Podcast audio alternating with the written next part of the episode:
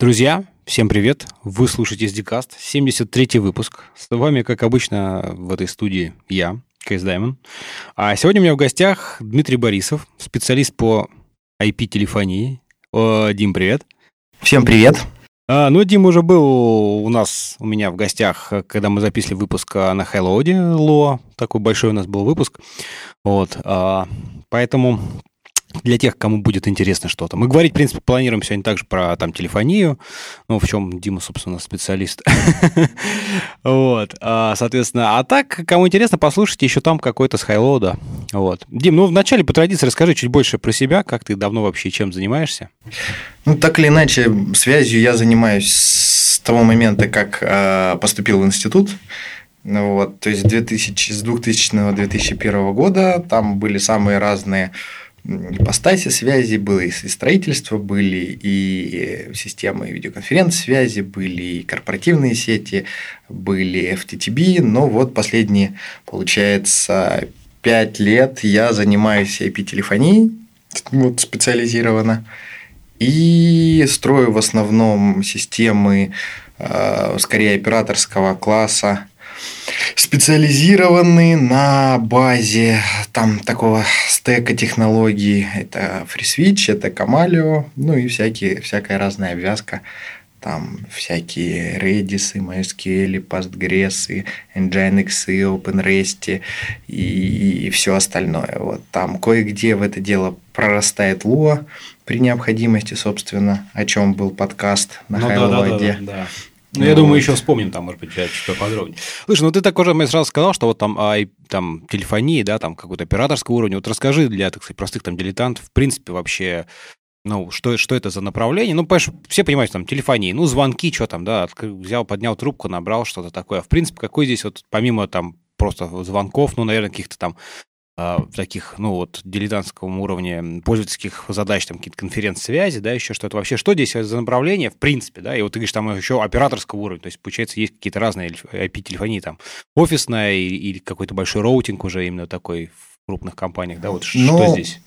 Операторская телефония в первую очередь отличается нагрузками, то есть, внутри там все то же самое, то есть, это те же самые звонки, это все те же а, каналы, это все тот же голос, чуть-чуть, совсем чуть-чуть видео, все те же конференции, голосовая почта, а, IVR, в смысле голосовые меню, всякие голосовые помощники, распознавание речи, но если на уровне офисов, SMB, э, там всяких домашних офисов и прочего, даже на уровне, наверное, целых кампусов, э, это телефония, которая живет вся в рамках более или менее универсальной инфраструктуры, то есть вот если, ну, к примеру, да, то есть мы можем поставить астериск, да, ну или тот же FreeSwitch, вот, развернуть, и настроить на нем все сервисы. Когда нам не хватает производительности, то мы можем там что-то подпилить,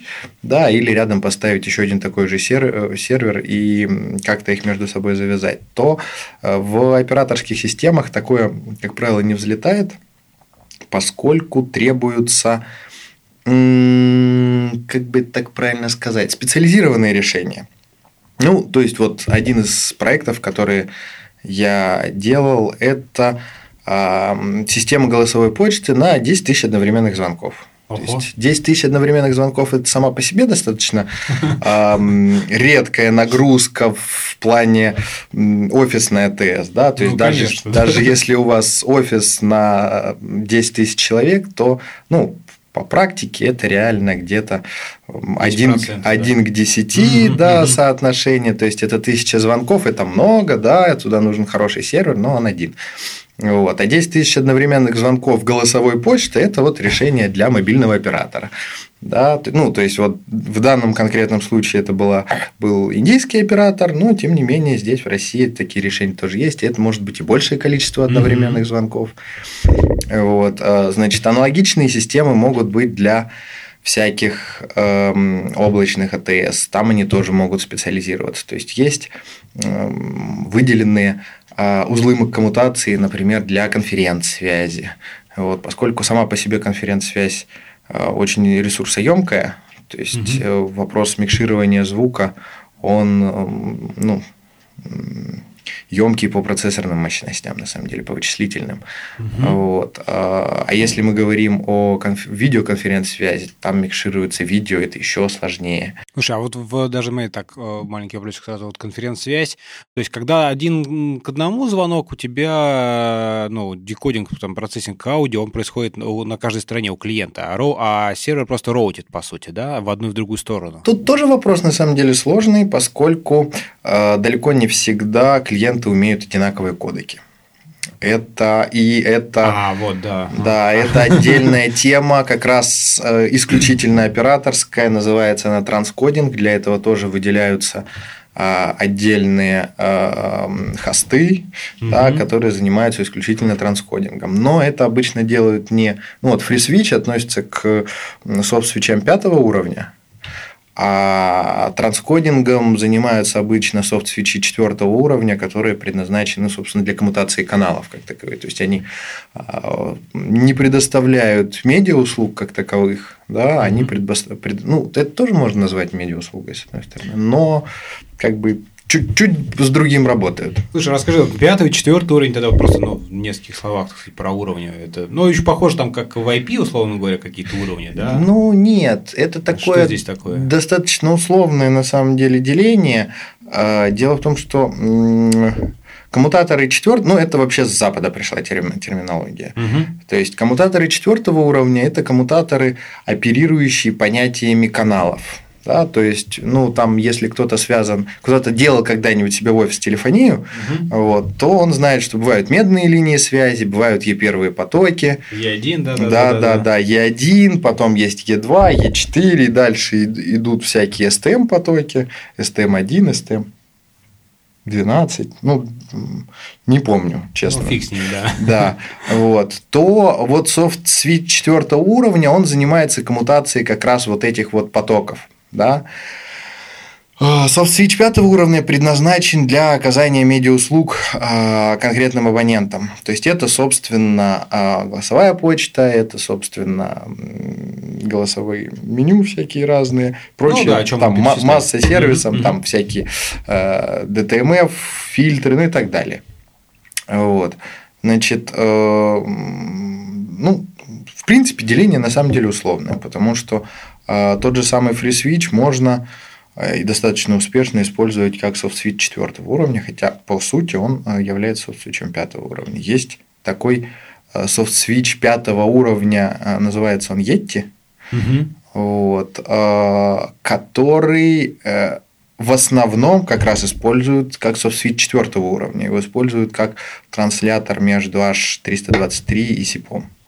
То есть вот, э, несмотря на то, что и разрабатывалась, и вообще достаточно классная платформа, вот, но она бедная по медиа наполнению, то есть она мало умеет. Да? Но она есть... просто это так, так сказать, э, просто потому что она еще молодая или больше потому она что молода... она как бы направлена, так сказать, у нее вот век Она развития, молодая так... в первую очередь, эм, но я думаю тут еще такой момент, что эм, мир софт-свечей пятого уровня, в общем-то, open source практически полностью заполнен астериском, ну и чуть-чуть фрисвеча.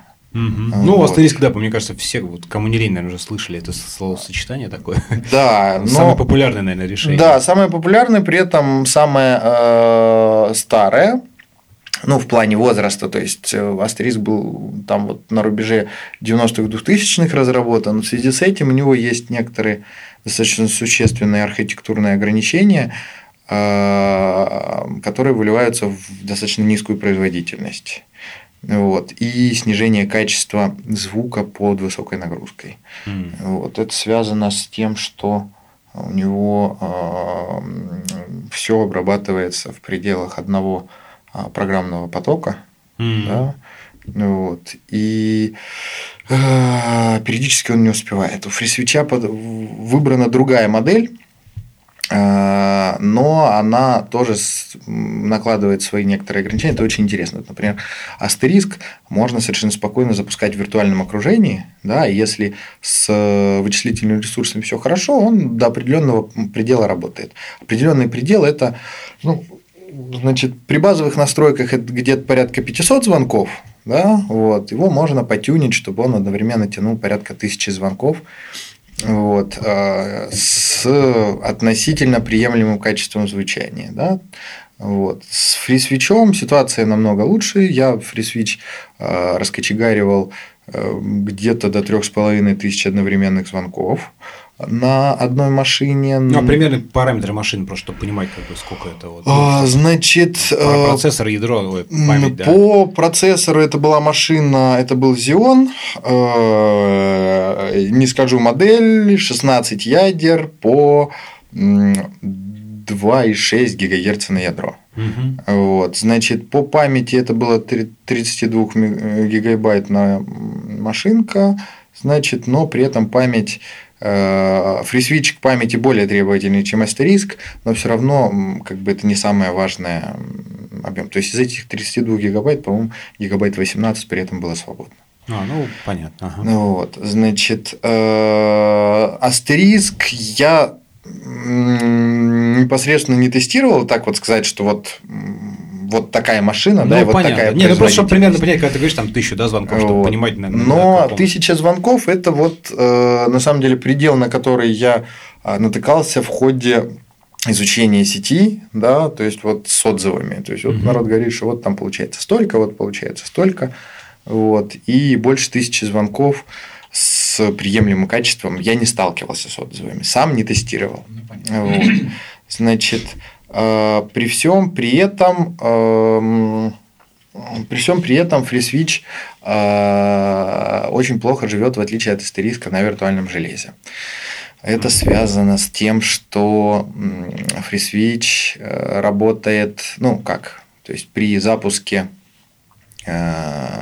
программы он калибрует внутренний шедулер, угу. собственный, на достаточно высокую частоту использования процессора. То есть он э, кварца, да, который э, генерирует э, синх импульсы синхронизации в системе, независимые от процессора, ага. его не хватает. У него частота низкая, она там типа, там, я не помню точно, там 3 кГц или 6 кГц или 16 кГц. То есть, вот для а, нужд э, синхронизации множества звуковых потоков этого маловато. Угу. Поэтому при старте калибруется собственный внутренний шедулер, который э, запускает внутренний э, цикл э, обработки э, тредов, буферов и так далее, то есть то, как устроен изнутри FreeSwitch, а, каждое плечо звонка, не каждый звонок, а каждое плечо звонка живет в собственном трейде. Mm-hmm. Вот. И э, обмен пакетами проходит, происходит через общую память. То есть а, один тред пакетик получил, FreeSwitch его разобрал, например. Буфер положил, да, и Да, дальше... следующий тред его из этого буфера забрал и отправил. Э, ну, дальше. не буфер, какие-то очереди такие, соответственно. Да, ну, я не, не в курсе, как это внутри устроено, ну, неважно, но буфер, очередь, ага. да, то есть, но принцип именно такой. И вот этот вот процесс происходит каждые несколько микросекунд. Да? И в том случае, когда э, FreeSwitch не может вот очередные сколько-то микросекунд получить доступ к процессорным мощностям, то есть вот к реальному процессору, к тактовой частоте его, э, он, э, у него сбивается синхронизация, да, то есть он не может посчитать, что вот, ну там, к примеру, есть в протоколе RTP, которые используются для медиапотоков в телефонии, да, а, в нем есть такой параметр, как питайм. Да, это размер вернее, временной промежуток, а, данные о котором лежат в одном пакете. Угу. То есть вот э, в IP-телефонии используется питайм 5, 10, 20 и 30 миллисекунд. То, с чем я сталкивался. В принципе, на э, плохих каналах он, его можно выставлять до 50, но вот объективно я больше 30 не видел угу, угу. вот за последнее время эксплуатации.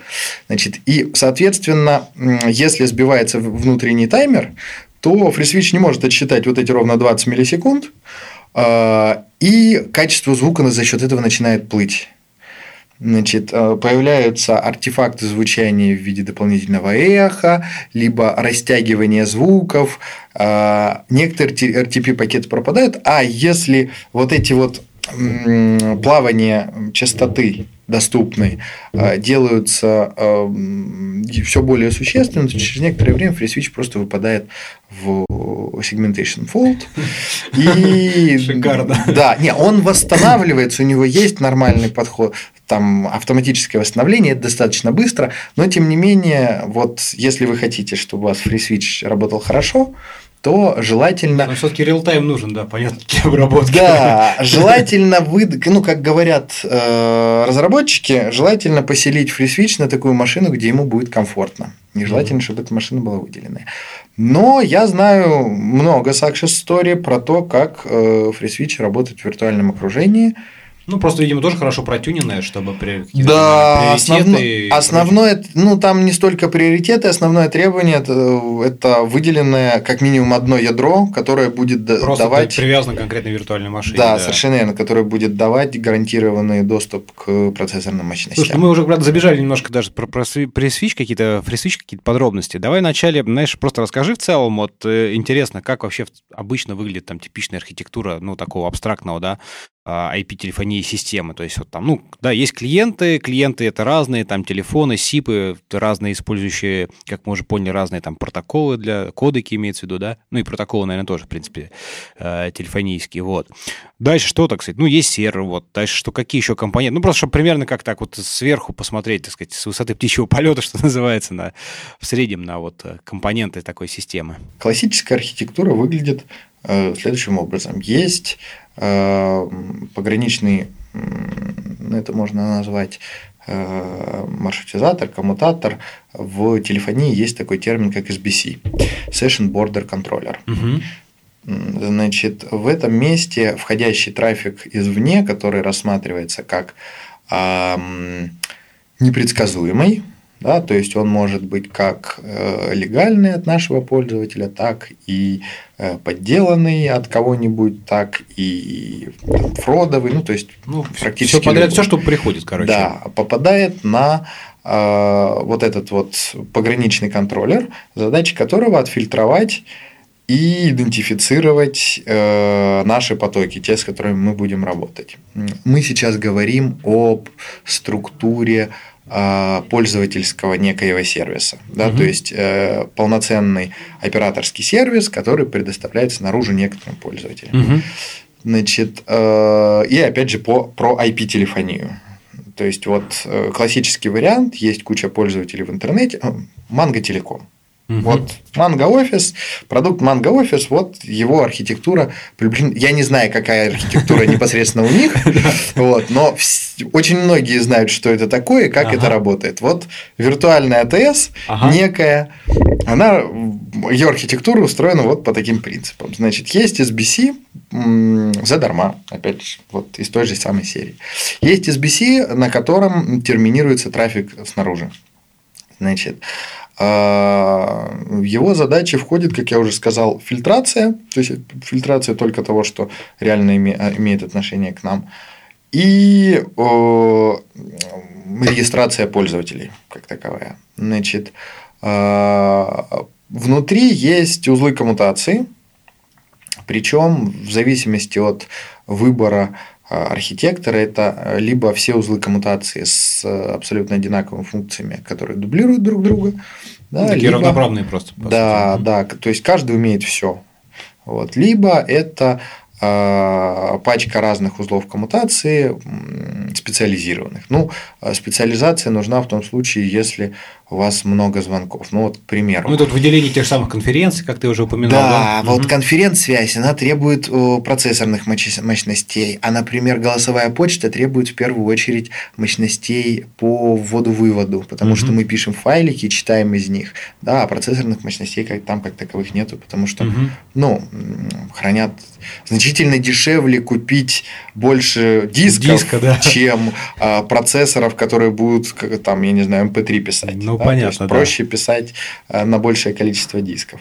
Вот. Но тем не менее, это разные по э, физическим характеристикам машины. Ну да, да, конечно. Вот. Соответственно, в тот момент, когда э, специфических звонков делается больше, уже имеет смысл выделять какие-то ноды для определенных задач. Значит, ну и есть, как правило, некоторый бэкэнд, который хранит бизнес-логику как таковую. Вот, и управляет все, всеми, ну, вот этими вот компонентами, про которые мы только что говорили. Вот, поскольку, ну, и тут есть самые разные подходы, начиная от того, что SBC и узлы коммутации являются абсолютно тупыми и полностью контролируются извне. Например, такой логики под, э, придерживается, есть такой проект Казу. Угу. Большой э, проект, направленный на быстрое э, разворачивание именно виртуальных АТС с там у них достаточно проработанная модель продаж, то есть э, эксплуатирующий козу оператор продает агентам, которые в свою очередь могут продавать субагентам, либо уже конечным ну, пользователям. Понятно, поэтому они тупые, тупые, так сказать, SBC-шки эти очень легко и просто развернуть, а вся там бизнес-логика где-то централизованно хранится. Да, совершенно верно. Но там, кроме всего прочего, на самом деле э, тут еще такой момент. FreeSwitch сам по себе достаточно интеллектуальный внутри. Там есть довольно много а, высокоуровневых э, решений. Да? То есть, вот, ну, типичная задача для АТС – дозвониться до абонента. Значит, у абонента может быть а, несколько устройств, на которую он желает, чтобы ему звонили последовательно. То есть, например, сначала на настольный телефон в офисе. Да, не отвечает на трубку, да, не на, отвечает трубку, там уже мобильный. На мобильный, да, или там на стационарный домой четвертым звонком. Ага. Вот. Значит, а, эта логика, она во фрисвиче может быть реализована как одной командой, так и э, сформированной вовне, да, так и командой цепью команд с реакцией на события. Mm-hmm. То есть, вот, э, к примеру, есть у нас входящий звонок, мы его э, поставили, ну, да, не будем говорить, поставили на удержание, дали гудок, контроль посылки вызова в линию, mm-hmm. да, и забыли про него на некоторое время. В это время пытаемся дозвониться до абонента. А мы можем дать фрисвичу команду вот сбриджуй вот это с тем, кто первый ответит, ага, да, ага. и он будет обзванивать. А можем сделать раз звоночек, можем сделать, э, посмотреть на код ответа, да, то есть ответили, не ответили, сами посчитать таймеры, положить трубку, сделать еще один звоночек и сделать это все руками. Значит, э, оба варианта являются... Ну, а руками, имеют... руками ты виду, это просто написание какой-то своей логики, которая, да. опять же, на FreeSwitch да. заливается? То есть, нет, нет, или... вот в том-то все и дело, она не заливается на FreeSwitch, а она, она, где, где она, она живет в ну, некоем внешнем компоненте. Вот, например, Который все это дело обслуживает и как да, бы вот... Да, то есть, вот, например, Казу, они используют, у них ядро написано на Erlang, у них это полностью собственные демоны, они тоже там кластеризуемые, отказоустойчивые. Ну, Erlang, да, понятно. Да, вот вот, то есть такой. они эм, они написали эрланговые модули для Камалио, они написали эрланговый модуль для фрисвича. У них все это достаточно хорошо живет. Они написали собственный интерфейс к этому всему делу. У них есть там пачка руководств, как это развернуть. При этом объем знаний э, для того, чтобы освоить козу, он э, больше, чем объем знаний для того, чтобы освоить сами по себе фрисвич и камалию. Да, то есть, освоив козу, в общем-то, э, с тем, те же усилия, которые надо потратить для того, чтобы освоить козу, можно потратить на то, чтобы написать все самостоятельно, да, на каких-то своих компонентах, которых там на самом деле превеликое множество. Понятно, понятно. Так, ну хорошо, значит, что-то я уже даже чуть потерял мысль. А... Ну, мы про архитектуру да, говорили, про архитектуру, вот да. в различные варианты. Угу. Вот расскажи теперь, давай, наверное, все же поподробнее поговорим про FreeSwitch. Да, ты уже начал там немножко рассказывать, как оно там живет. Немножко рассказал про архитектурку. Вот расскажи опять-таки, как бы вот там говоришь, много высокоуровневых таких у него там есть мультимедиа, медиа, так сказать, каких-то сервисов, да. Вот чего у него есть и, в принципе, как оно вот, э, ну, конфигурируется и вообще вот там масштабируется, всякие вопросы масштабирования, отказоустойчивости решаются. Давай начнем с конфигурирования. Давай, да. Значит, конфигурируется FreeSwitch э, по умолчанию в виде XML. Да? При этом, ну, это такая вот удачная модель, причем очень сильно пугающая, как правило, тех, кто с фрисвичом пытается познакомиться. XML, он сам по себе такой даже вот неправильное слово неловкий. Правильное слово это, наверное, э... не знаю, какой-то неповоротливый немножко. Да, вот. Такое. То есть он а, большой, а, надо много написать для того, чтобы переда- передать маленький смысл. Но однажды читал совершенно справедливую вещь о том, что когда привыкаешь, потом уже не можешь вернуться к астерисковым э, конфигам вида ини. Вот. Кажется, что совсем ничего не хватает, и как тут сюда. Да, не хватает выразительности. Вот. Э, но в целом это отражается не только на э, непосредственном процессе конфигурирования, но и на том, как FreeSwitch работает с э, внешними поставщиками конфигурации. На самом деле там построена достаточно большая, интересная, удобная модель. Это четыре больших дерева. Дерево конфигурации – это конфигурация отдельных модулей дерево пользовательской директории. Это информация о Э, пользователях системы, которые могут на ней зарегистрироваться и ей пользоваться. Дерево э, правил маршрутизации, так называемые диал-планы. Э, и дерево правил маршрутизации текстовых сообщений, чат-планы. Угу. Вот.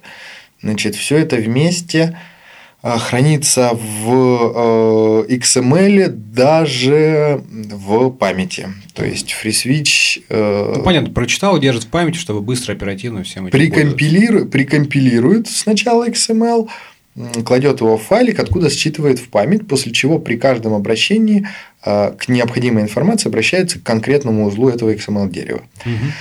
Вот. Значит, это позволяет ввести такой вот э, интересный механизм, когда а, статическое XML дерево в памяти подменяется вызовом внешнего модуля. Ну, собственного модуля FreeSwitch, который в свою очередь может запросить эти данные и построить такой XML. Вот, кстати, да, я раз, как раз хотел подойти к тому, что, ну, понятно, что там статическая конфигурация это там одно, это может быть для какого-то простого офиса, оно вполне себе приемлемо. Ты его там сконфигурил, забыл, все, оно живет. А вот для больших операторов, мне кажется, вот всегда там, ну, даже там простой домашний интернет, да, ты там кнопочку в там, личном кабинете там нажал, там разблокировать, еще что-то. Это же какая-то логика, которая по большому счету не является как таковой именно статической какой-то конфигурацией, а такая, да, динамический параметр, который, зависит от которого, которые, скажем так, влияют на логику работы э, так сказать, там всего, всей системы. Поэтому здесь вот тоже интересный момент, что возможность того, чтобы на лету там запретить, там подменить, да, что-то. Вот я так понимаю, вот э, возможность этих динамической подмены, это как раз-таки ты про это сейчас, да, хочешь, наверное? Ну, и про, и про это в том числе. А, смысл именно в том, что при обращении к определенным узлам собственной конфигурации FreeSwitch может настраиваться таким образом, чтобы опрашивать Э, внешние сервисы. Этим внешним сервисом может быть как там классический HTTP сервис, который должен отдавать такой же XML. Другое дело, что мы его можем сгенерировать непосредственно на стороне.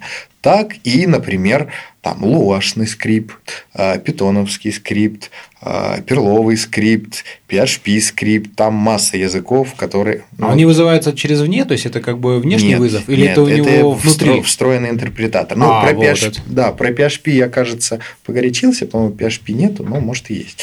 Вот. Но mm-hmm. остальные э, интерпретаторы встроенные, они вот Python, Lua, Perl, они работают, Java, JavaScript, опять же, угу. вот, они работают, значит, на, там, вот, на Питоне, Lua и Perl я даже писал э, генераторы, в том числе генераторы конфигурации. Значит, но этим возможности не ограничиваются э, FreeSwitch на самом деле, поскольку а эти же скрипты могут использовать... А, ну, есть плюс э, обращение непосредственно к внешним HTTP-сервисам. Ну, просто а... как встроенный именно функционал такой, да? Да, да, то есть есть модуль мод XML RPC, э, мод XML curl, прошу прощения, который позволяет обращаться при, при обращении к узлу дерева обращаться вовне за соответствующим. Ну, главное, чтобы XML. результатом, результатом запросов был, был опять XML. валидный XML, который как бы Да, да, угу. да, совершенно верно. Значит, кроме того, практически все эти модули, они э, могут управлять работой FreeSwitch онлайн. Да, то есть это может быть некий скрипт, э, который реагирует на события да, угу. внутри FreeSwitch и выдает ему IP-команды. Значит, э, третьим вариантом является последователь, просто последовательность команд, вызываемая из диал-плана. То есть, вот мы в диал-плане можем вызвать скрипт, да, который будет внутри себя крутиться, он реагирует не на события, то есть отличие от предыдущего в том, что он реагирует не на события, а он вызывается диал-планом. Вот, сценарий. Ну, мы угу. в сценарии можем вызвать некий внешний скрипт, который э, будет исполнять некую логику вот, на любом из перечисленных языков и э, отдавать команду фрисвичу такие, ну, какие с его точки зрения э, должны быть отданы в данный момент. Угу. Вот. Э, отличается от реакции на события тем, что, как правило, это интерактивный режим работы. Да? То есть, если в э, событийной модели есть некое событие, и мы на него отдаем некую реакцию, да, и после этого э, свич, ну, скрипт отключается от управления ну, он каналом. выполнился и все, да, собственно, да, да, то и... А, здесь это некий интерактив, ну, вот это похоже на то, как человек взаимодействует с AVR-меню. Послушал, что ему сказали, нажал кнопочку, там выполнилось некое действие, опять послушали, что сказали. И так вот последовательно. Вот такие скрипты тоже возможны. Ну и к этому, естественно, есть обязательно какие привязываются обязательно какие-то хранилища данных, то есть ну, там самые разные. А, Postgres, MySQL, любой DBC. А, а на чем, кстати говоря, FreeSwitch написан? На каком языке? Э, на C. На сях, да? Ну, там есть чуть-чуть плюсов, но в Ну, я имею в виду, что там C, да, C++, степ. Да, все да, да. То есть, это C-шная система. Э, практически все, что у него дописывается, дописывается тоже на C. Ну, как бы неудивительно, на самом деле. Ну, в общем, да. Весьма, система должна быть весьма производительной, при этом начинали ее писать в середине 2000-х, тогда, по-моему, даже компилируемых языков по производительности там, и выразительности аналогичных C. Ну, понятно, что это сейчас, сейчас там появилось всякие да. там расты и прочее, да, где там да, люди. Да, совершенно Go, верно. наверное, мне кажется, такой сейчас выбор. Кстати, я слышал э, доклад о том, как народ на Go написал собственную систему э, голосовой почты как раз для операторов. Угу. Да, вот, тоже под высокую нагрузку. Не знаю, насколько success была эта история, но на тот момент, когда докладчик выступал, они говорили о том, что они внедрили, и оператор ею пользуется. Там тоже была высокая нагрузка, то есть там, там были тысячи звонков. Вот, так что Класс, слушай, а вот расскажи немножко, знаешь, вот э, интересно, если ты можешь сказать, как, как э, ну, там виртуальные машины, да, там Лу и прочие, в они э, свои какие-то встроенные там, да, то есть, или они, ну, неважно, там, готовые, не готовые, в смысле, там, а, вот, эм, и вообще система вот эта плагинов вызова, как она вот во FreeSwitch немножко, так сказать, устроена, это вот, эм, хотя, наверное, плагины и виртуальные скрипты, вот это, в смысле, виртуальная машина для скриптов, это немножко все-таки две разные вещи, я так, наверное, смешал в кучу. А, значит, э, про модули а, модули динамически связываем библиотеки, по сути, да, угу. которые экспортируют во FreeSwitch э, фиксированный набор интерфейсов, через которые экспортируют, собственно, функции, которые угу, они угу. предоставляют. Вот. В основном это э, ну, основная часть модулей это IP-вызовы и э, команды диалплана дополнительные. Угу. Значит, иногда, ну вот, например, там модуль, модули взаимодействия с Redis, они экспортируют э, во FreeSwitch ну, способы до, доступа к данным новые, да, то есть вот там, вза взаимодействие с, там, с тем же самым Redis, вот, значит, э, какие там еще модули есть? Значит, есть модули, которые экспортируют во FreeSwitch кодеки, Mm-hmm. Вот, то есть кодеки в нем не встроенные, они отдельными под... модулями все лежат. Да, они лежат отдельными модулями. Вот, э, значит, что еще? Опять же, SIP стек экспортируется во FreeSwitch отдельным модулем. Mm. То есть э, FreeSwitch может работать без SIP в целом. Это, конечно, будет своеобразная работа, очень, вот, но теоретически это возможно. То есть, ага. в принципе, его можно использовать как э, коммутатор TDM потоков. Да. Ну, у него, к нему подключаются э, цифровые аналоговые платы э, телефонии, угу. ну, там, как они называются, а, диджиумовские, да, вот, ди, ну, диджиум – это производитель угу. плат, который спонсирует развитие Вот, вот, собственно, его же платы подключаются к фрисвичу, вот, и можно использовать э, фрисвич как коммутатор телефонных звонков э, там, между каналами этих плат. Угу. Можно, ну, в общем, какой еще в самом ядре фрисвича на самом деле реализованы э, какие механизмы? Там реализован механизм работы с конфигурацией, вот этой самой XML, угу. механизм а, коммутации потоков, как таковых, и механизм управления каналами. А, ну, коммутация потоков это вот та самая, когда там буферы, треды, да, вот да, это да, а да, управление да. каналами это Управление что каналами это изменение состояния канал такая виртуальная э, сущность. Значит, когда АТС разговаривает э, с абонентом, она создает, по сути, два звонка. Да? То есть, вот такое немного отвлечение в сторону сиповой терминологии. То есть, есть SIP-прокси, угу. а есть э, back-to-back user agent ы. Вот SIP-прокси, они, по сути, передают канал дальше. То есть, к ним прилетает SIP-пакет, да, угу. который формирует канал. И с какими-то изменениями они этот же пакет передают дальше. То есть идентификатор канала остается тем же.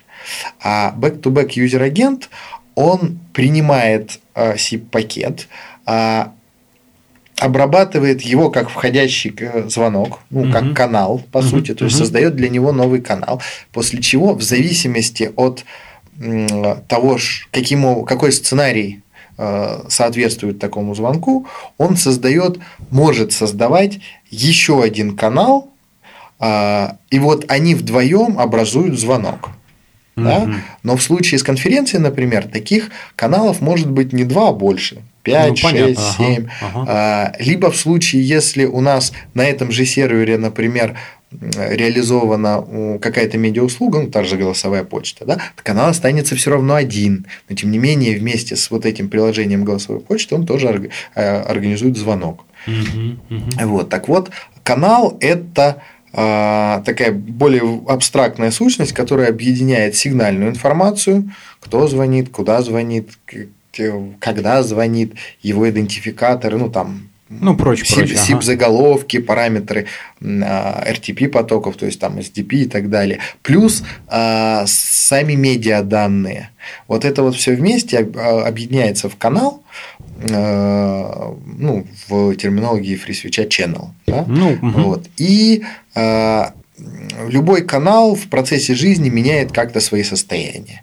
То есть это э, канал только создан, в канале э, канал отвечен, в канале есть медиаданные, нет медиаданных. А, ну, всякие состояния. Ага, да, то понял. есть вот э, и в ядре FreeSwitch заложена логика управления вот этими каналами и коммутации их между собой.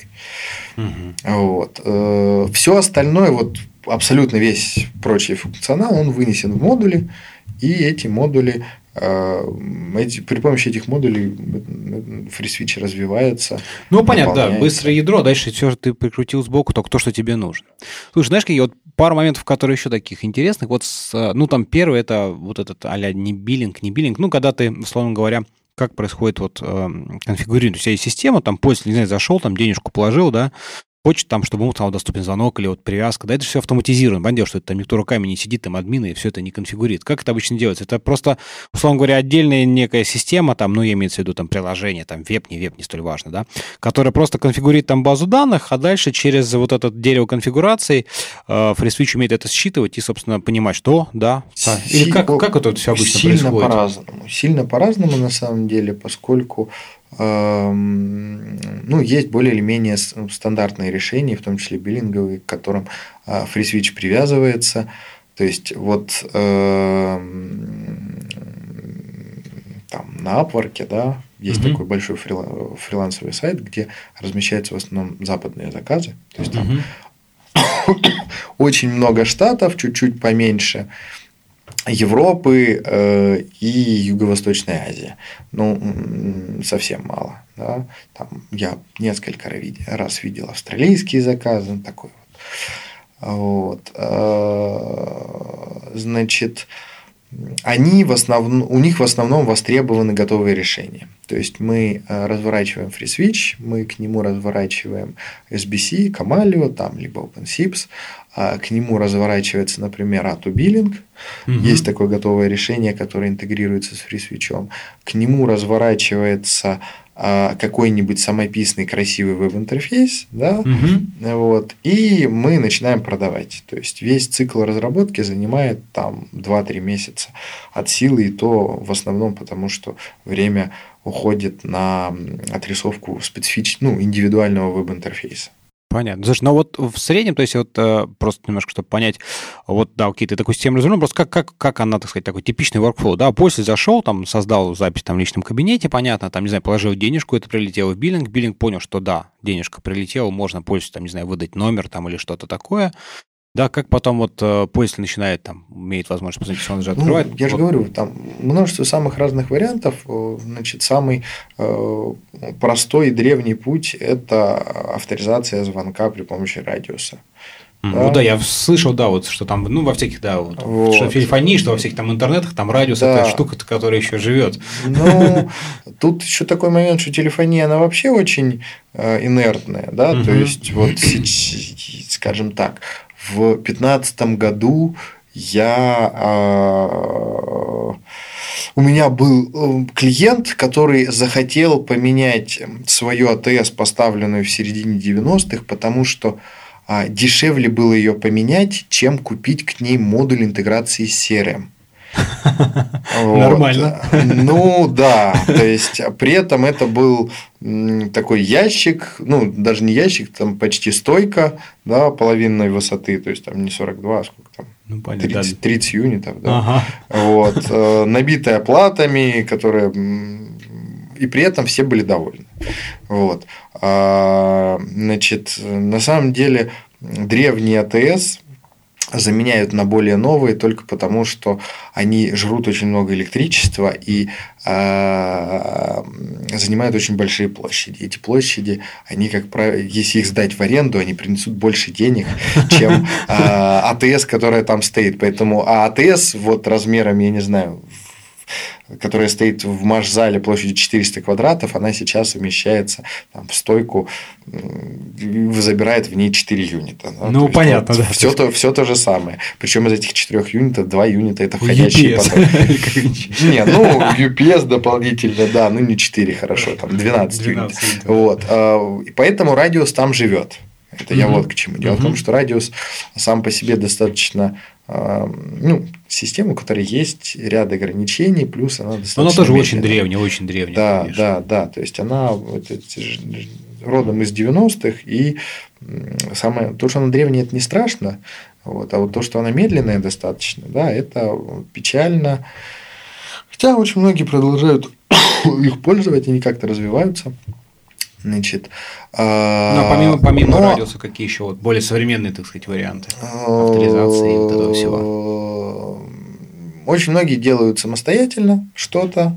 Значит, э, есть масса биллингов э, коммерческих, которые. Слушай, ну а самостоятельно это просто написание плагина к тому же самому FreeSwitch, который подписывается там на события, там приход звонка, еще что-то, и отвечает, что да, да, нет, нет. Ну, ну то есть... скорее, скорее не плагина к FreeSwitch, скорее это некий внешний сервис, к которому FreeSwitch обращается с вопросом, вот у меня есть звонок, что мне с ним сделать? Mm-hmm. Да? Mm-hmm. То есть, вот, э, как я говорил раньше, можно написать, передать любой узел дерева конфигурации, например, передать диалплан.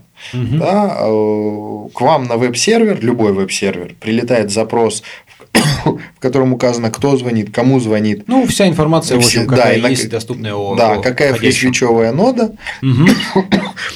ее обрабатывает, и вам надо просто отдать диалплан. Понятно, что если вы не хотите обрабатывать звонок, вы можете совершенно спокойно отдать диалплан из одной строчки, в которой написано а, проиграть такой-то файл, а в файлике у вас записано, извините, у вас кончились деньги. Слушай, а расскажи еще, ты много раз упоминал диалплан, то есть, ну, так примерно какое-то представление есть, понимаешь, что это некий там, как сказать, там не скрипт, а сценарий, сценарий обработки звонка, да, насколько я понимаю. Вот, может быть, чуть-чуть э, поподробнее раскрой просто, что, что еще это такое? Так. А, ну, это и есть сценарий обработки звонка. Я угадал. Да, то есть, собственно, больше ничего в нем нету. А, при этом как раз в нем и раскрывается а, в нем используются все команды управления звонком, да, который mm-hmm. есть.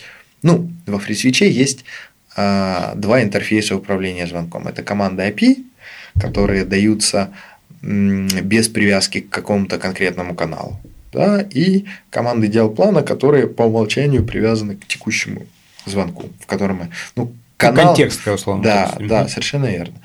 Вот. И э, они не, эти два множества, они не полностью пересекаются, да, но тем не менее в обоих э, есть возможность управлять звонком, вот, и оба множества дают там достаточно высокоуровневые, ну, как сказать, пос последовательности.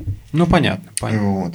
То есть, вот, ну, там, я не знаю, вот есть такая команда, как условный перевод звонка. Да? То угу. есть вот а, в диалплане мы можем сказать, что при а, таком-то такой-то DTMF последовательности да, а, включить вот эту команду. И оно так и сработает. Mm-hmm. Да? То есть, если пользователь наберет вот такой, такие-то DTMF, то после этого запустится определенная команда, которая в итоге приведет к условному переводу звонка.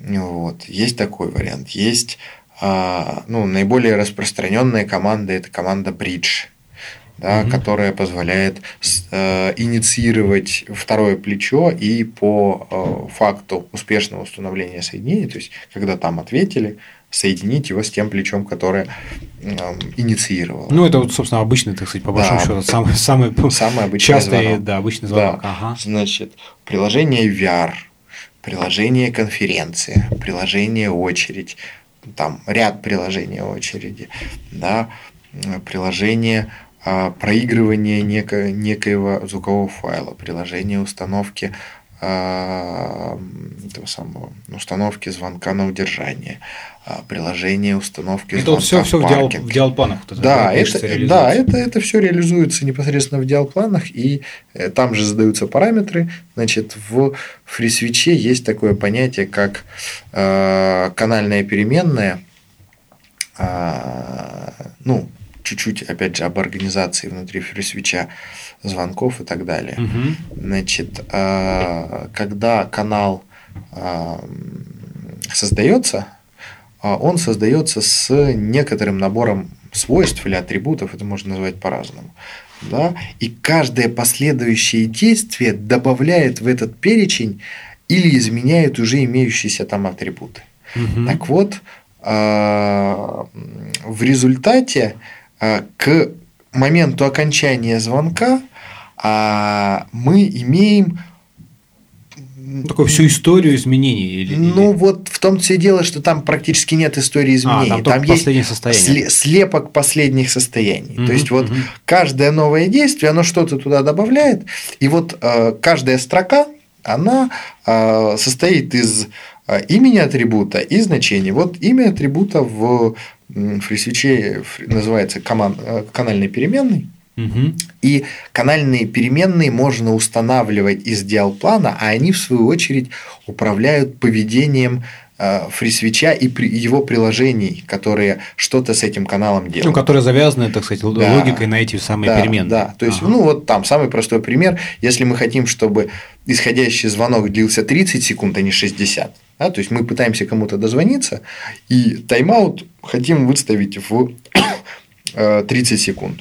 Мы выставляем канальную переменную origination э, тайм-аут да, в значение 30. Да? А если мы хотим, чтобы... И FreeSwitch сам, собственно, понимает, что она 30. Да, все. да, совершенно верно. И после этого, когда он создает э, второй канал для того, чтобы попытаться дозвониться, он смотрит на эту канальную переменную из э, канала инициатора и устанавливает там свою канальную переменную. Ага. Вот, я не помню, как она называется, по-моему, call, важно, да. call timeout. Да, в как раз это же самое значение. Угу, угу. То есть, вот, в принципе, ну, FreeSwitch, во FreeSwitch вот все так работает, то есть а, мы опираемся на текущее состояние, исходя из э, текущего состояния, делаем действия, которые подразумеваются вот там такой командой. Угу. Слушай, расскажи еще, знаешь, вот интересный момент, там мы уже вначале там упоминали, что там клиенты, да, ну понятно, что могут быть там поддерживать разные кодеки. Просто интересно, как происходит механизм от установки соединений, да, но как бы первое, что приходит в голову, теоретически там SIP какой-нибудь клиент может поддерживать несколько разных кодеков. Да. А если у них какой-то вот, когда он там установит, происходит сам соединение, что ребята там они договариваются, они как они выбирают какой Конечно. кодек. Вот расскажи немножко про механику вот этого процесса. А Значит, это такая магия, которая описывается протоколом SDP. Session Description протокол, да? Да, да, совершенно верно. И ну, все на самом деле достаточно просто. А, а, звонок э, начинается с SIP-пакета э, invite, да, э, в ответ на который вторая сторона звонка отвечает сначала а, пакетом с кодом 100, траинг, mm-hmm. пытаемся, потом идут а, либо 180, либо 183, это, соответственно, а, рингинг, либо session progress. Вот. Ну, я могу путать, кто из них какой, но это не очень ну, важно. Ну, не столь важно, просто интересно да, сам, значит, логика, да. отличаются они тем, что когда а, звонящая сторона получает рингинг, она сама начинает генерировать в трубку контроль посылки вызова. Mm-hmm. То есть, вот когда мы слышим длинный гудок, если мы звоним по SIP-телефонии, то длинный гудок генерирует не та сторона, а сам наш телефон. Ага. Вот. А, а если мы получаем session прогресс, то, как правило, мы получаем звук с той стороны. И в этот случай мы можем как раз слушать, а, например, музычку. Да? Вот, потому что музычку генерирует там удаленная сторона, а не наш телефон самостоятельно. Угу. Значит, и сессия э, считается установленной в, том, в тот момент, когда э, с обратной стороны берут трубку, что выражается в получении нами пакета 200 окей со статусом. Вот. Так вот, э, вы, для того, чтобы согласовать кодеки и вообще угу. параметры медиапотока. Ну да, да, да. В invite пакете э, инициирующая сторона передает перечень кодеков, которые она умеет, вот, и свои сетевые, э, свою сетевую информацию как то IP-адрес и порт, на котором она будет слушать входящие подключения. Здесь, собственно, эм, и в этом и э, суть всей боли IP-телефонистов, э, которая связана со словом «над». Ну, дело понятно, том, да. Дело в том, что когда э, удаленный клиент из э, внутренней подсети передает вот этот пакет, в этом пакете написано, что он будет слушать на адресе, например, 192.168.05, да, на порту 2025. Для стороны Б вот эти вот данные 190... ни о чем, это понятно. Вообще ни о чем. Вот. И телефонисты, IP-телефонисты, вот уже 20 с лишним лет придумывают, как это обходить, напридумывали кучу протоколов. Вот. Но Ладно, это такое лирическое отступление про нашу боль, да. Вот. Э, проблема это на самом деле решается.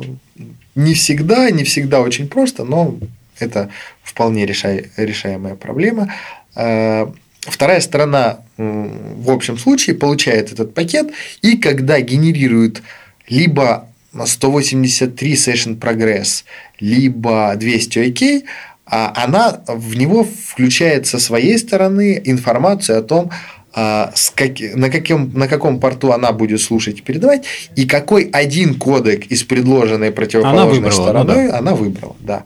Вот. При этом здесь возникает э, момент, как раз связанный с э, э помните, я говорил про B2B UA и SIP-прокси. Угу, вот в случае с SIP-прокси логично, что э, сам прокси никак не участвует в этом согласовании, ну, потому да, что да. он эти данные передает дальше. А в случае с B2B мы делаем как? Мы получаем пакет, после чего делаем еще одну сессию, куда тоже должны передать какие-то кодеки.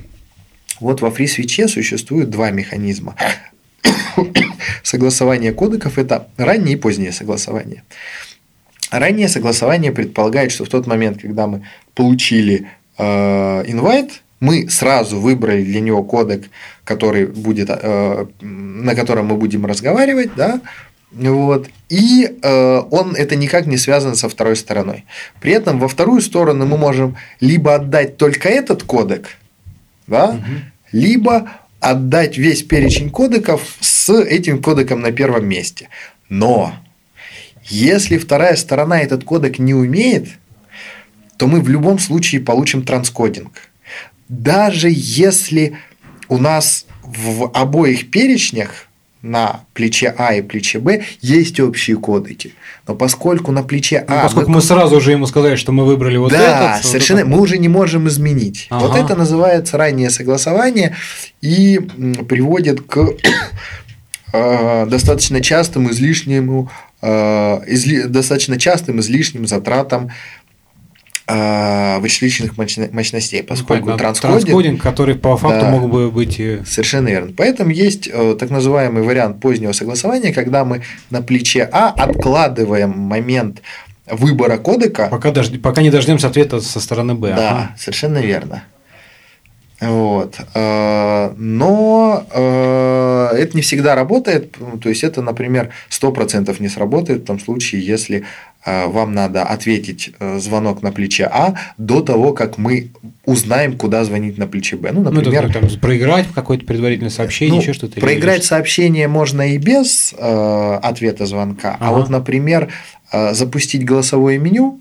Ага а, то есть, Уже ты обязан остановить. Да, да, совершенно верно, потому что двухсторонний. Э, Я вот просто хотел как раз спросить, как бы в чем отличие, если есть поздний, типа зачем, зачем же делать ранее, а теперь все понятно, что а, есть случаи, ну, когда вот на, на без самом... него не, изби... не избежишь. Да, во-первых, есть варианты, когда его не избежишь, во-вторых, а,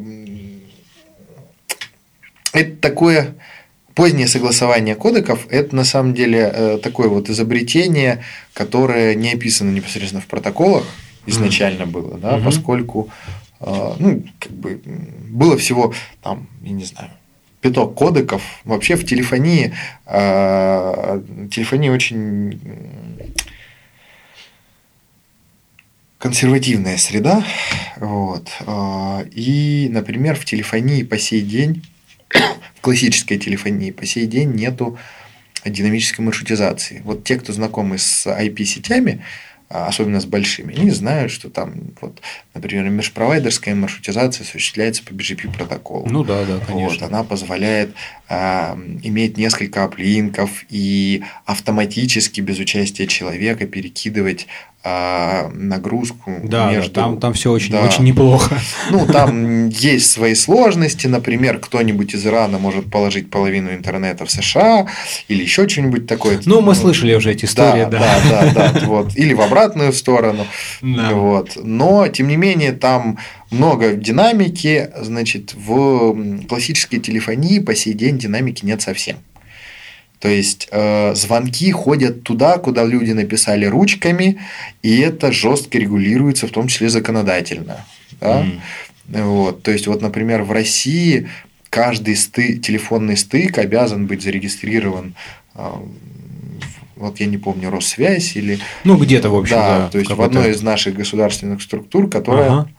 Регистрирует его и которая э, хранит реестр этих взаимоподключений и поэтому знает, какой звонок каким путем куда пойдет. Вот, а, значит, рулит всем этим делом, э, насколько мне известно, Ростелеком, и большая часть звонков все еще транзитит через Ростелеком, несмотря на то, что многие имеют там взаимные подключения.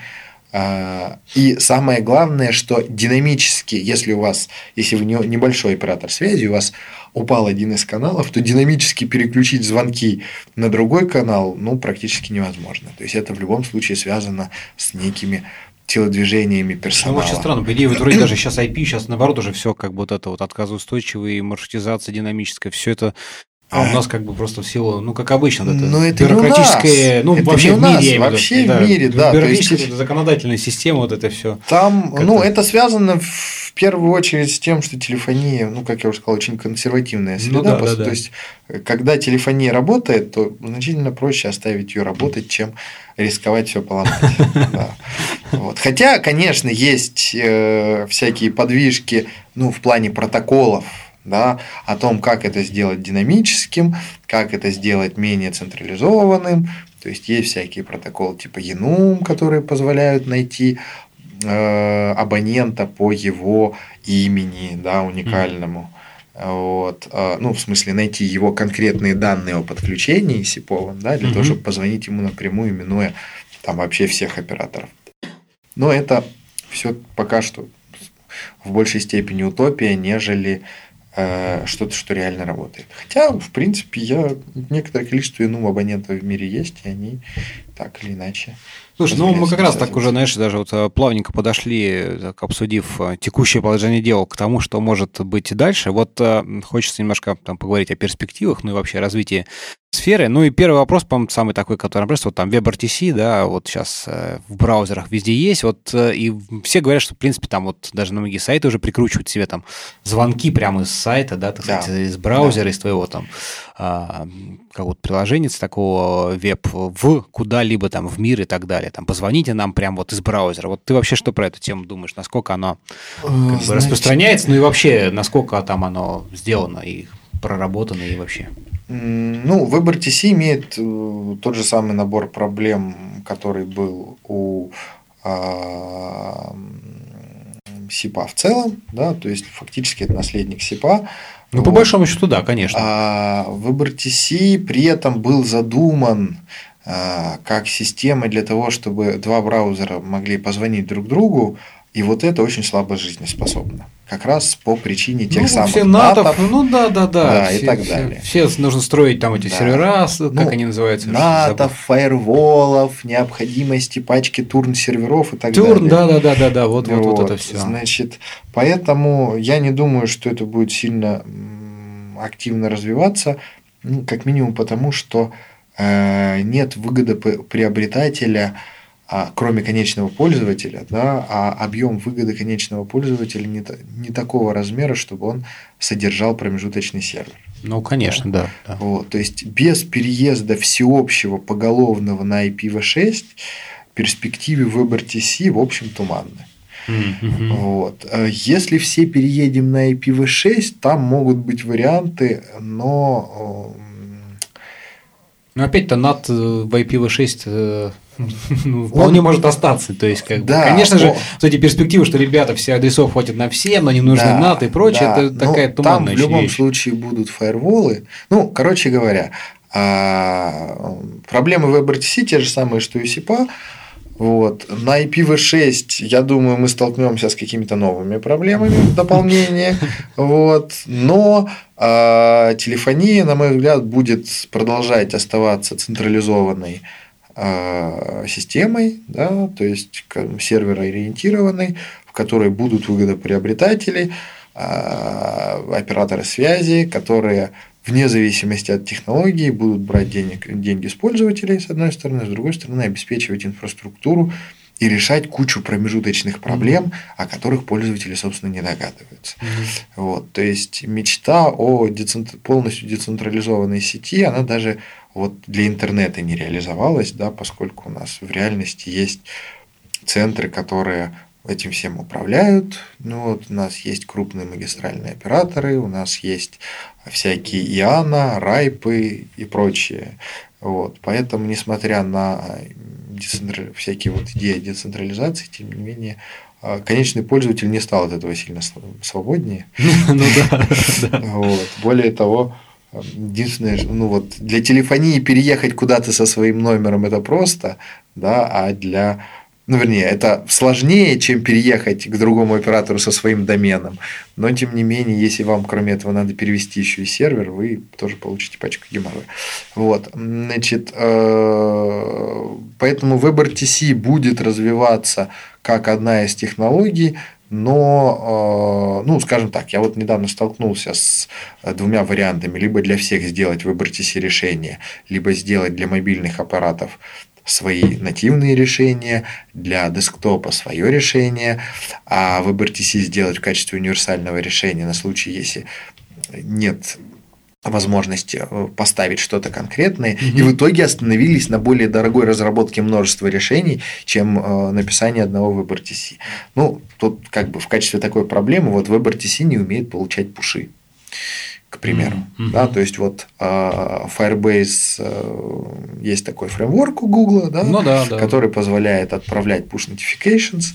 А, значит, э, вот обычное веб-приложение, ну, такие пуши получать не очень умеет. Но вот. всякие там HTTP 2 и прочее, вот, вот а, ну, ну, тут, все это тут, все Проблема в том, что э, ну, вам в любом случае надо, даже если мы это делаем в виде веб-приложения, да, мобильного веб-приложения, тем не менее, мы все равно регистрируем его как отдельное приложение, оно все равно, э, ему все равно выделяется набор идентификаторов, токенов, мы платим за место в Google Apps, ну, в Google Play и так далее. То есть мы в любом случае работаим с приложением. А в WebRTC библиотеки они менее на данный момент проработаны, чем, например, э, сиповые библиотеки ну, нативные. Понятное дело, вот, все логично. Поэтому да. значительно проще написать нативный клиент, да, а, а не пытаться сделать, делать универсальное решение для всех платформ.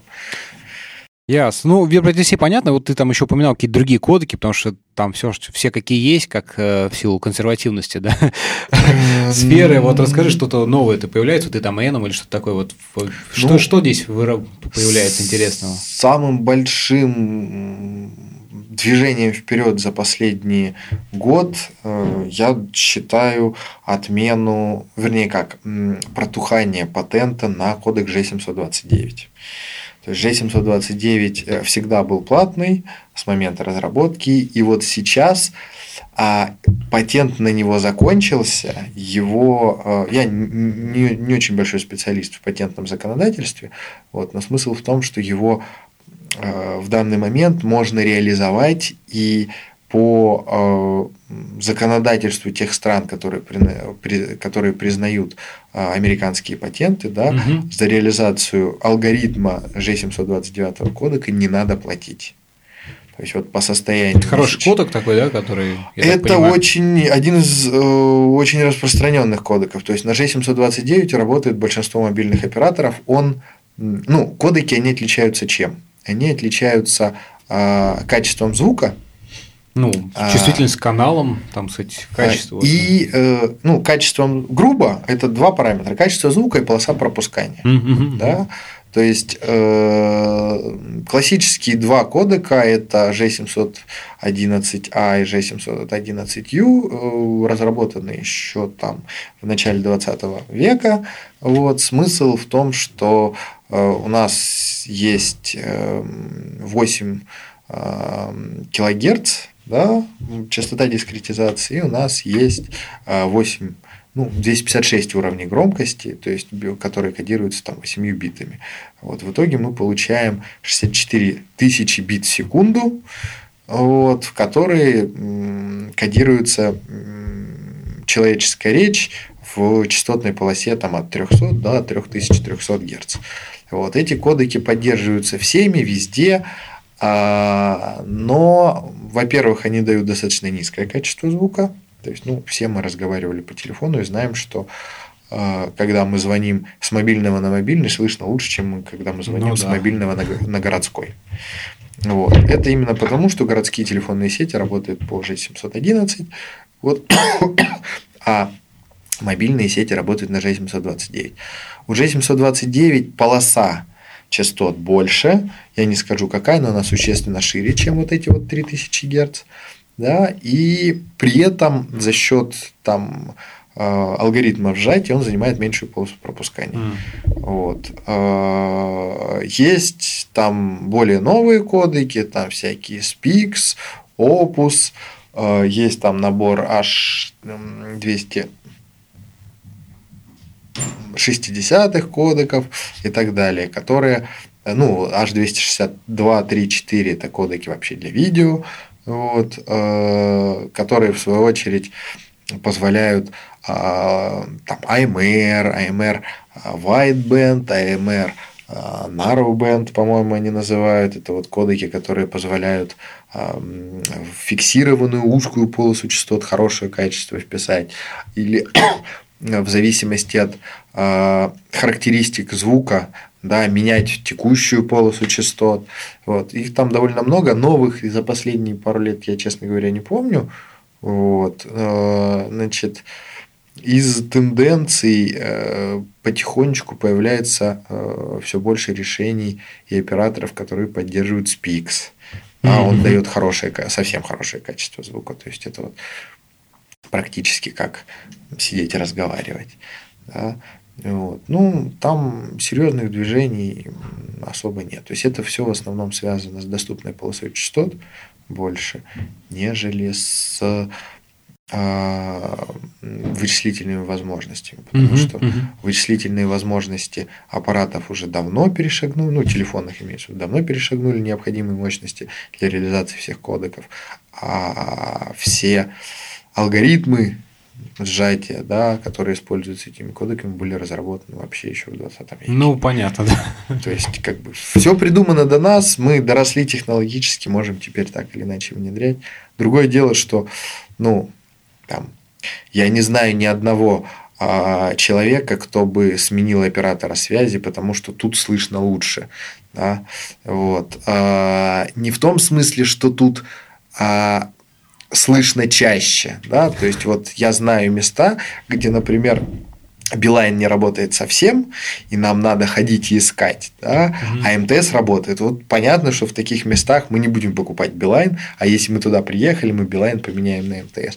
А вот если нам здесь слышно, как Здравствуйте, Мария Васильевна. Вот здесь нам слышно, как Здравствуйте, Мария Васильевна. Я не очень знаю а, людей, которые, это, да. Да, которые из-за этого будут менять оператора. Mm-hmm. Вот, потому что это и так слышно, и все давно привыкли к тому, что а, телефоны для того, чтобы было понятно, и для того, чтобы наслаждаться ну, качеством симфонии. Согласен, согласен. Слушай, Дим, ну мне кажется, мы обсудили, в общем, все темы, какие хотели. Вроде бы, если есть что в заключении тоже сказать интересного слушателям, то самое время. А, в заключение сказать что-нибудь интересное слушателям. Ну, а, несмотря, ну, я считаю, что основные перспективы на самом деле у нас не в а, развитии телефонии как таковой. Все придумано до нас, и все просто будет незаметно делаться качество голос лучше, количество видеозвонков будет потихонечку делаться больше и так далее. Я думаю, что основные прорывы, будут на стыке со всякими бизнес-технологиями, то есть это CRM, это управление голосом, да, удаленное, то есть это интернет вещей. Я думаю, что основных новостей следует ждать оттуда – вот. Э, там очень много всего интересного. Вот.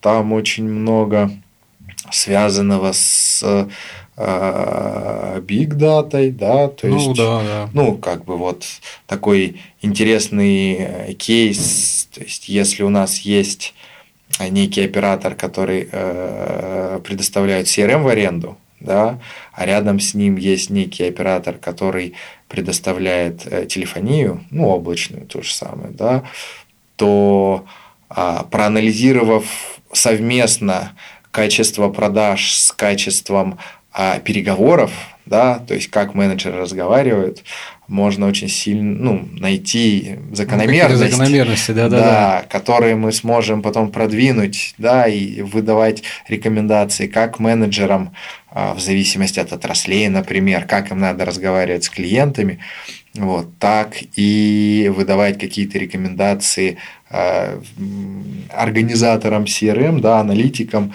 по улучшению работы в воронке продаж, ну и так далее. То есть вот я думаю, что абсолютное большинство нововведений будут здесь и таким вот довольно, ну не то чтобы сильно отдаленным, но я думаю, как бы вот на предел в 5-10 лет, я думаю, это замена э, живых операторов на телефоне э, роботами, которые будут неотличимы, собственно, от тех, кто продает нам сейчас это вживую. Ну да, да, да. Сейчас уже все вот эти технологии, всякие Сиры, Сирии, там, э, Алисы да, и прочие, да, они, да. в общем-то, очень шагают. Последний вот даже год. Ну там ну, два очень видно заметный прогресс. И, ну, бы... Дело в том, что э, сымитировать голос э, задача, ну, на мой взгляд, уже решенная, да, то есть и голос, там и эмоции сымитированы, то есть сейчас надо придать этому информационное наполнение. Ну, самое главное, это понятно, конечно, да, просто. Да, и я думаю, что основным местом, где это будет, это будет бизнес, а это, собственно, сейчас серые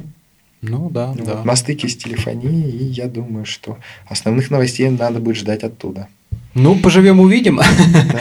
А если к этому приделать еще и э, идентификацию пользователя с обратной стороны по номеру телефона, а если к этому присовокупить еще и историю этого пользователя, я не знаю, там из какого-нибудь Гугла, да, Гугла нас много знает, да, да, вот, да. то я думаю, что сформулировать как ему продать так, чтобы он сто процентов это купил?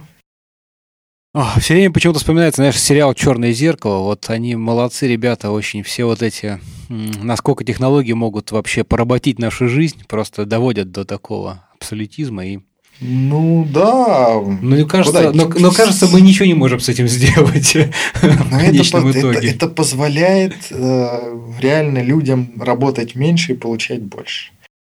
Да, ну плата соответствующая.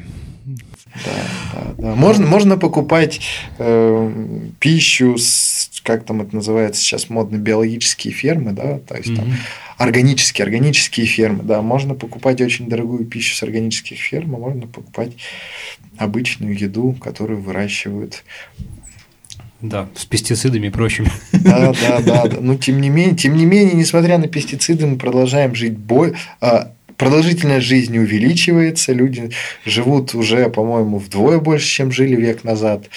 Ну вот, да. Так что, в общем. Ладно, давай на этой, наверное, философской такой немного лирической ноте а, закончим наш выпуск. Спасибо тебе большое, что пришел. Или даже в этом в данном случае я к тебе пришел.